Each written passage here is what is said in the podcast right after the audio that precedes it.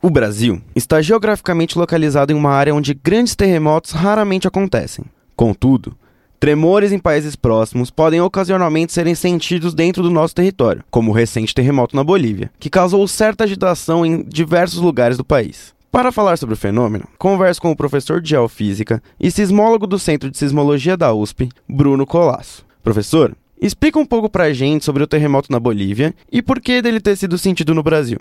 É, na verdade, os, tremores acontecem no Brasil, sim, todas as semanas. E a gente tem aí tremores de magnitude mais baixa, né, magnitude 2 ou até menor, geralmente magnitude 2 ou 3 acontecem todas as semanas, em qualquer lugar do Brasil pode acontecer. É, acontece que essa, esses tremores é, ocorrem em áreas é, despovoadas, e a, a, grande maioria deles não são sentidos pela população. Esse evento que aconteceu hoje no, no, no sul da Bolívia, um tremor aí de magnitude mais alta, né, a gente chama de magnitude intermediária, magnitude 6.8, e o curioso dele foi que ele foi sentido aí, é, tanto em São Paulo como outras regiões do Brasil. Aqui em São Paulo ocorre um fenômeno de amplificação das ondas sísmicas. A gente está sobre uma bacia de sedimentos, uma bacia sedimentar do Paraná, e esse tipo de rocha, a característica dele é amplificar ondas sísmicas. Então, se a gente está em lugares mais calmos ou lugares mais altos, como é, por exemplo, o caso da Avenida Paulista, a gente tem uma chance muito grande de sentir é, esse tipo de tremor.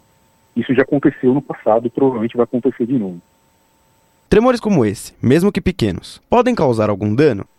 É, a gente vai sentir esses tremores, né? E, é, o último que aconteceu é, desse tipo foi em 2014, aconteceu um terremoto no Chile, de magnitude 8, mais ou menos, e também foi sentido aqui é, em São Paulo, é, principalmente na região da Avenida Paulista, porque a gente está, os próprios prédios, né, os edifícios, eles também amplificam ondas. Então, se a gente está nos andares mais altos, mesmo em residências, a gente em residências em lugares mais altos, a gente, as pessoas têm chance de, de, de sentir essas vibrações. Então, é, podem sentir um lustre balançando, algum quadro se mover, é, coisas desse tipo, mas nada que vai causar algum dano que é diferente de um, de um, tremor que acontece perto da gente, né? um, um, terremoto brasileiro, por exemplo. Então, o que a gente sentiu hoje é uma consequência de um terremoto muito distante, tá aí mais ou menos 1.600 quilômetros de distância, provavelmente não, que com certeza não vai causar nenhum dano aqui no Brasil.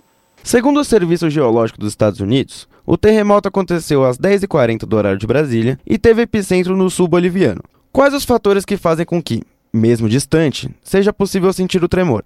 Então, a gente sentiu porque o evento é, tem uma magnitude é, grande, né?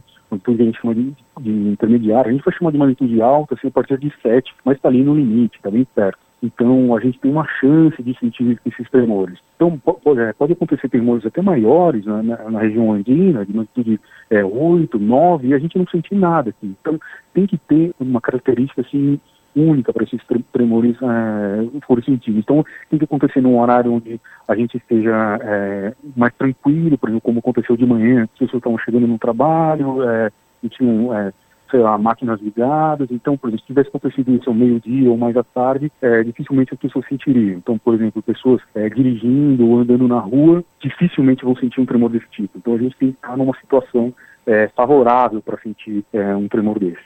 Para finalizar, em casos como esse, quais medidas de segurança devem ser tomadas pela população?